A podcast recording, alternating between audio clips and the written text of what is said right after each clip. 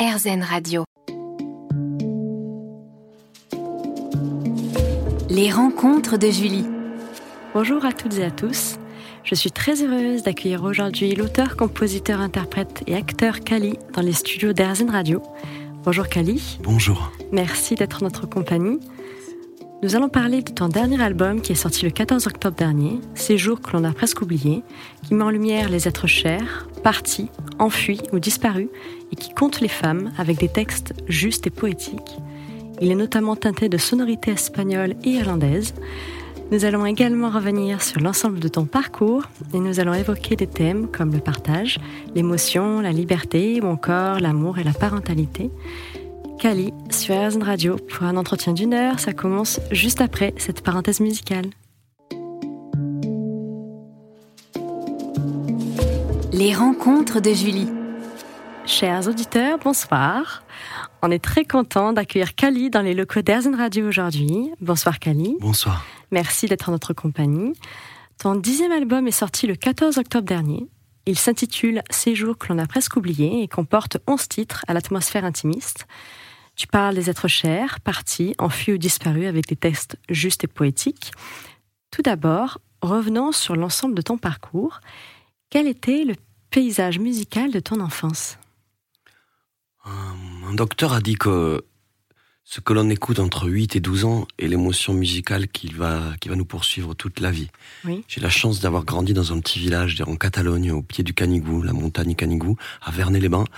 Et euh, il y avait un club des jeunes. Et les jeunes, c'était des jeunes de, de mon âge, 8, 9, 10, 11, jusqu'à 25 ans. Et, et, on était tous là, tous mélangés. Évidemment, les grands nous ont fait écouter beaucoup de choses. Donc j'ai grandi au milieu de, en tout cas main dans la main avec euh, avec euh, Joe Strummer, avec les Clash, euh, avec les Sex Pistols. Mhm. Et puis et puis cette vague qui arrivait euh, après avec des gens troublants, des gens euh, euh, envoûtants, U2, euh, beaucoup de Simple Minds et les Waterboys et les Cure et toute cette cette vague là m'a m'a beaucoup bouleversé. Et à côté de ça. Euh, papa écoutait beaucoup de, de Léo Ferré. Donc pour moi, c'est le plus grand, c'est la source, c'est la poésie absolue. Et euh, un jour, quelqu'un écrira un livre sur euh, sur la musique. Dans 400 ans, il écrira un livre sur la musique. Et bien sûr, il parlera de Beethoven, mais il parlera de Léo Ferré aussi. Euh, la tradition aussi. J'étais petit danseur catalan, donc j'écoutais beaucoup de, de musique catalane. Mhm. Et, et depuis, je, je m'agrippe à toutes ces musiques traditionnelles quand je visite les pays. Beaucoup de choses en fait. ouais. D'accord, Mm. très varié. Quelle a été ta première émotion musicale? Alors, entre 8 et 12 ans aussi? Mm, plutôt, je veux dire, Plutôt plutôt, ouais. Je crois, alors on m'en a parlé, mais, mais c'est celle-ci, c'est obligatoire parce que j'avais neuf mois et ma grand-mère me poussait dans un landau et elle me, elle me chantait pour me réconforter, en tout cas pour m'endormir, pour me rendre zen. Oui, Elle me chantait L'eau vive de Guy Béard. Ma petite est comme l'eau, elle est comme l'eau vive. Et un jour, elle s'est arrêtée et il paraît que j'aurais murmuré. Euh, j'aurais fait ce humming comme ça là. Hum, hum, hum. Elle a appelé mon papa, je l'ai plus jamais refait, mais c'est la légende de la famille. Alors c'est le premier disque qu'on m'a offert. Donc je dirais que c'est Guy Béard, L'eau vive. d'accord. Et quelles étaient tes passions lorsque tu étais enfant, adolescent? De, de quoi rêvais-tu alors? Hum, quand j'étais enfant, je rêvais, euh, je rêvais de, de de poser la tête sur les genoux de ma maman qui était pas là. Et euh, Tu l'as perdu euh, ouais, tu mais c'est pas ans. pour. euh, je le dis parce que c'était vraiment ça mon rêve. Mhm. C'était lui raconter les jours qu'elle n'avait pas vécu et, et rentrer de l'école et, et me blottir et puis qu'elle me console pour pour un oui pour un non, comme comme font les mamans avec leurs mômes. Mais je viens d'un village aussi où, où, où on jouait beaucoup à la pétanque. Oui, Donc la pétanque euh, est, Ça unit. est un sport que, ouais, qui unit, mais un sport que j'ai que j'ai beaucoup pratiqué. J'étais champion de France en junior de ah pétanque. ouais. oui, Alors j'étais allé jusque là. ne serait-ce que ça. Ouais. Et puis il y avait ce sport à Vernet-les-Bains sur le stade qui était complètement en pente, là, le, le stade de Jacques Mouret, plein de cailloux. C'était le seul sport qu'on proposait aux enfants du village. Donc le rugby. Les filles, les garçons faisaient du rugby. Et j'ai pratiqué beaucoup de rugby. C'est mon sport toujours. C'est quelque chose que je, ça se voit pas, mais c'est quelque chose qui Ouais. me touche beaucoup. En tout cas parce que je conseille aux parents de faire croquer ce sport à leurs enfants parce Mhm. que c'est un sport de sacrifice et c'est un sport d'éducation pour la vie. Quand on se fait mal au rugby, c'est pour que le copain d'à côté ait moins mal. Donc euh, ça me touche beaucoup. C'était ça, ça démarrait comme ça. Et puis évidemment les cabanes dans la forêt, parce qu'on avait le loisir de pouvoir être tout près d'une forêt. Et à quel moment de ta vie t'es-tu mis à écrire ou à composer? Quand on est enfant, la veille de l'école, la veille de la rentrée des classes, on est toujours excité par les, les cahiers ou les crayons neufs qu'on nous offre. En effet. toujours excité. L'odeur. L'odeur. Et je me souviens d'un cahier, euh, je, je, suis tout petit, un cahier où j'ai écrit Le Coucou. J'ai écrit une poésie qui, qui, qui, pouvait être chantée, qui s'appelle Le Coucou. Je me souviens plus des mots, mais en tout cas, je sais que ça a démarré comme ça. Après, après, j'ai, je m'amusais à écrire des choses.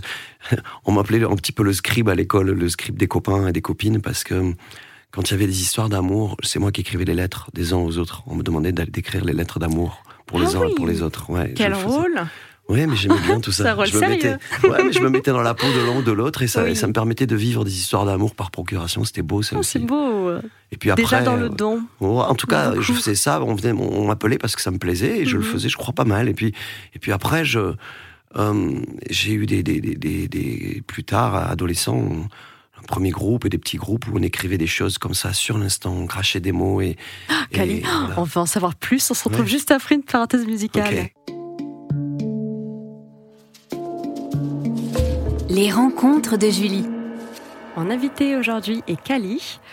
Kali, on parlait de ton adolescence. Peux-tu nous en dire plus ah, L'adolescence, c'est. Euh, quand je vois mes enfants grandir, je me dis waouh, comment ça va se passer? Donc c'est plutôt pas mal pour les deux premiers, et on va voir la troisième et la quatrième, on va voir. En tout cas, pour moi, euh, j'étais très taiseux.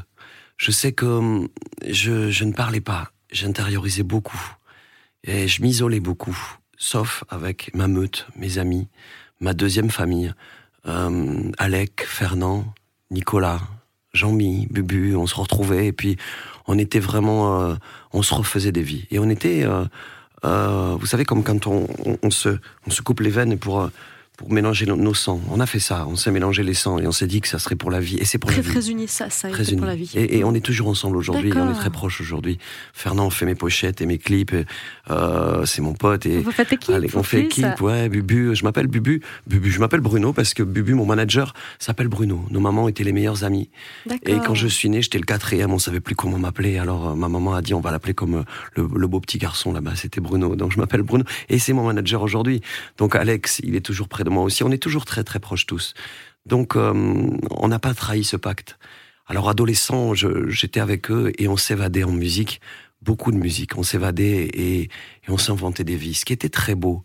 Je crois que c'est un bout d'émotion qu'on est en train de voler à nos enfants, c'est qu'évidemment il n'y avait pas Internet. Donc euh, imaginez au fin fond de mon village, on recevait euh, des journaux qui disaient tel groupe va sortir un album dans, dans quelques mois on se réunissait et on imaginait l'album. On le créait nous-mêmes avant qu'il le, le livre. C'est fascinant. Ouais, c'est fascinant. On parlait, non, il y aura ci, non, ils vont faire ça. Et puis parfois les groupes se séparaient. Alors c'était presque comme un jour de deuil. Et, mais on, recevait les nouvelles après, quoi, quelque part. On était et, j'aimais bien parce que ça permettait à l'imagination de Beaucoup galoper. Ouais, c'est ça. Mhm. Donc adolescent, j'ai vécu là-dedans. Mm. Et quel groupe? Les groupes phares de ton adolescence, ah bah, de votre adolescence de, mon adolescence, les groupes phares, c'était. Je les ai déjà un peu ouais, tout à l'heure. Alors je parle des Clash évidemment, mm. mais c'était les Ramones, c'était les Sex Pistols, c'était. Un jour, j'ai eu la chance d'avoir un, un, peu d'argent de poche pour acheter un disque, un vinyle.